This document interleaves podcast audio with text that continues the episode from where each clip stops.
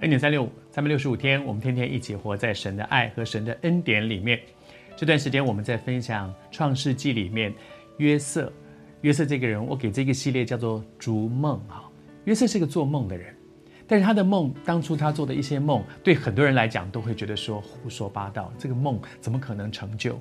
的确啊，如果那个梦是白日梦，就是我自己胡思乱想来的，真的很多的时候就觉得哦，白日梦。但是上帝借着梦把人。未来的一些机遇启示在人的生命当中，圣经里面称它为异梦。的确，从旧约到新约，你看到很多人在梦中经历神有一些启示，我觉得是感谢主的。可是那，需要一个分辨呢、到底我这个是胡思乱想，或者是在神的恩典当中，我里面能够真的主在启示我未来的一些道路呢？其实有一个很好的方式，当然第一。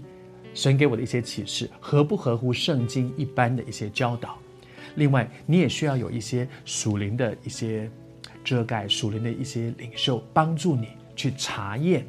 而你自己在走的过程里面，你一定会越来越清楚。如果这是出于神，未必一帆风顺，但是真的你会经历恩典够用。你会惊艳神的那个恩典，好像约瑟。我们讲到约瑟要跟爸爸重新见面了。十七岁的时候，他被哥哥们陷害，卖到埃及去。这么多年后，他要跟爸爸见面。圣经上讲说，约瑟套车，哇，就驾着车，赶快就往歌山地，因为爸爸在那个地方去迎接他的父亲雅各，也就是以色列哈。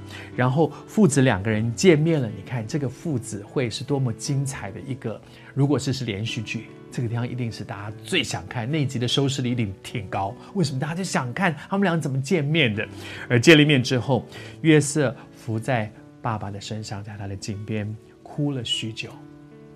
我想对约瑟而言呢，这真的是一个很深的感慨。这十几二十年当中，到底发生了哪些事呢？从他被卖到埃及一路走来，经历了那么多的事情，高山低谷。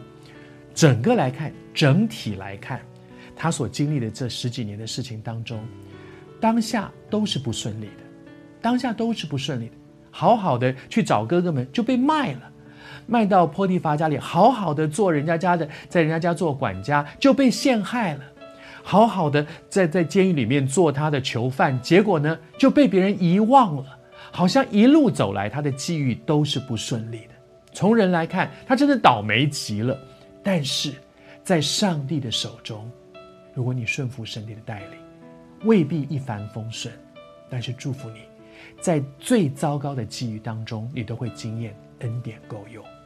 被卖去做奴隶，在波提乏家里面，波提乏赏识他，恩典够用。被关到监牢里面，那个典狱长赏识他，恩典够用。到了法老的面前，法老赏识他，恩典够用。